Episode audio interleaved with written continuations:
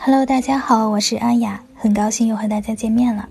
今天呢，聊一聊我在新西兰的一段故事。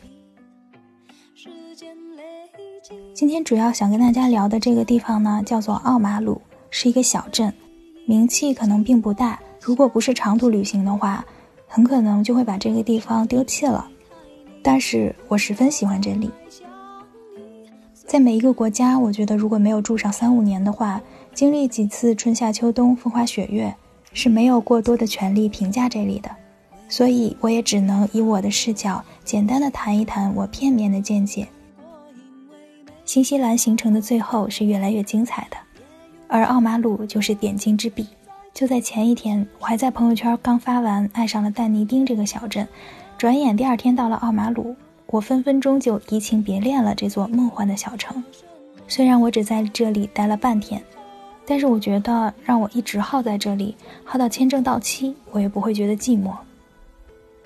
奥马鲁中心区不大，布满了维多利亚时期的建筑，这些古建筑都是19世纪60年代到80年代建造的，现在这里面改造成了各种的店铺，是新西兰最完整的维多利亚时期的商业建筑群。与其说是商业街，其实我更想把这里描述成一个历史文化展。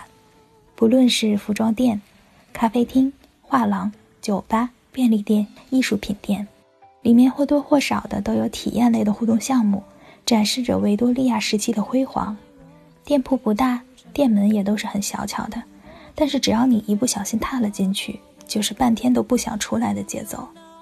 我最喜欢的一个卖艺术品的店，可以说第一眼看上去非常的诡异。窄窄的店门里面摆着比利时条马首人身的雕像，一个手指向上的标志，直接指引你到二层继续这段不同寻常的旅程。至于这个店有多诡异，欢迎你在微信公众号搜索“严肃的扯”找到我，里面有我所有的旅行故事和照片。那在这个店里呢，前前后后只有我一个人。既没有店员，也没有游客。我多次想回头确认这家店是不是对外开放的。上了年纪的木质楼梯咯吱咯吱的响，要转两道弯才到头。拐角处还有摆放着镶有一双眼睛的镜子瞪着我。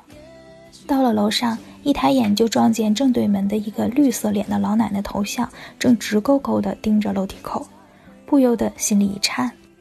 继而，我突然发现里面有个游客也在参观。我这才放心地走了进去，密密麻麻的无序摆放着诡异手作，占满了整个空间。时不常的出现莫名其妙的镜子，每面镜子上面都有双眼睛，犀利奇怪。你盯着镜子看，镜子后面仿佛也有一双真正的眼睛，正在目不转睛地窥视着你。而我则想闯进这个秘密空间的人。这家店的主人显然偏爱夸张的脸谱艺术品和只留一双眼睛的作品，里面还有被打扮成拟人形象的动物标本，比如说挎着小包的小袋鼠、立起身子的眼镜蛇，无数双眼睛盯着你行走其间。我小心翼翼地在并不宽敞的过道里转着身体，幻想着夜幕降临时，这些奇怪的面具和模型会不会苏醒，演绎一场。博物馆奇妙夜的故事。店铺不大，但是偶尔能看到价格标签。如果不是这些标签，是很难联想到这家店是售卖商品的。在店铺的最里面，我看到一个打扮的特别像《哈利波特》里面赫敏造型的店主，他躲在满是工具的工作台里，头也不抬地做着自己的事，好像外界与他无关。在我快要离开的时候，另一个男店主也回来了，他的装束特别像《悲惨世界》里面的报童。贝雷帽、小夹克、尖头小皮鞋，就像从电影片场走出来的演员。他看见了我，腼腆地笑了一下，没有任何要介绍商品的意思，转而躲进了店铺另一头的工作间里。镇子里所有的店主都是这个风格。你进门时，他们会抬头 say hi，或者只是微笑，不推销，不跟随，不打扰，只是在前台后面做自己的事。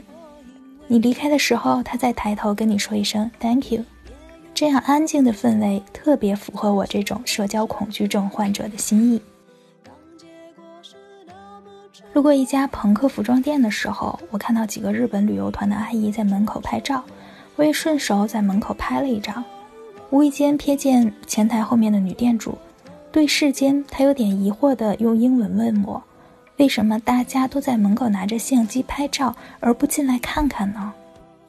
他家售卖的衣服和装饰品显然不是我的风格，但是我既然拍了人家的照片，就觉得理亏，于是我便走了进来，假装看看店里的商品。他看我听懂了他的话，又半严肃半委屈地说：“小镇里都是卖东西的店，不是专门拍照的店。”难道游客们进来看看都不愿意吗？对于这个问题，我很为难。谁不想多发两张极具异域风情的照片，称霸朋友圈呢？用点赞爆棚来满足自己的虚荣心？我只能说，也许游客们都在赶时间吧。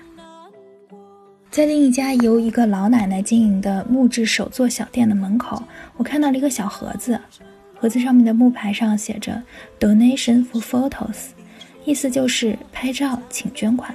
看来各个店铺被蜂拥而至的长枪短炮骚扰的无可奈何，只拍不买的盛行的当下，他们也只能用这种方式维护自己辛苦原创作品的知识版权了。逛了很多店，除了一家书店和蜂蜜店以外，其余的都是女店主和店员，他们都盛装打扮成维多利亚时期的模样。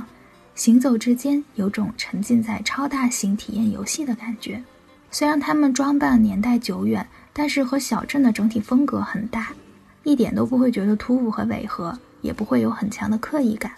如果大家想看这些店铺的照片，欢迎你在微信公众号“严肃的扯”里面查看，里面有我所有的旅行故事和照片。没有客人的时候呢，店主们就蜗居在小小的桌子后面。拿着电钻、烙铁、锤子，噼里啪啦的搞创作。店里售卖的金属摆件、饰品，也都是这些维多利亚女子们一点一点创作出来的。她们软萌柔和的外表，配上锤炼金属的电光火石，竟然让我有了一丝遇见春丽的感觉。在小镇中心的火车道旁，有一家非常惹人眼球的恐怖主题体验店，里面卖的服装也是同款风格。店门口的空地上摆满了硬核工业风制品的装饰，一比一改装的火车头、潜水艇、铁皮鸟和恐怖箱等等，就连火车道的警示标志也被这家店画成了窟窿图案，暗戳戳地为自家的店面宣传了一番。不知道这些看上去迷恋在自我世界里的小店看什么活下去，但不可否认，这里真的是一个适合寻宝的地方。每家店的第一眼惊喜都会让人流连忘返。不只是这些适合游客们发掘的店面，当地人赖以生存的面粉厂、啤酒厂也在这一片房子当中。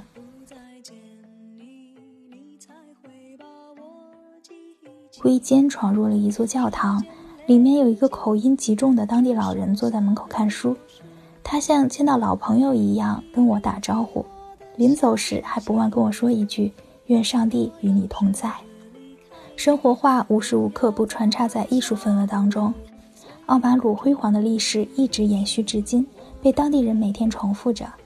每一个人友好的微笑，这柔软温柔的力量是最打动我心的。感谢你的收听，也欢迎你搜索我的微信公众号“严肃的扯”。我们下期见啦，拜拜。